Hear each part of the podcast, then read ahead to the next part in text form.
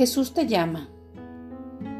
No dudes en recibir gozo de mí, porque yo te lo ofrezco abundantemente.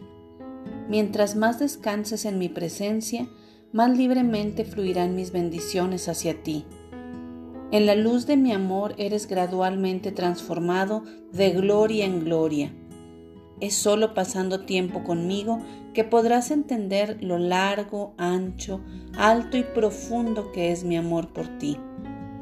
A veces, la relación que te ofrezco puede parecer demasiado buena para ser verdad.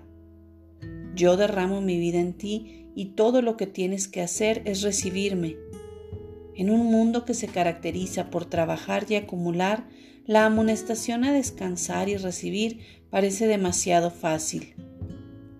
Hay una conexión bastante compleja entre recibir y creer.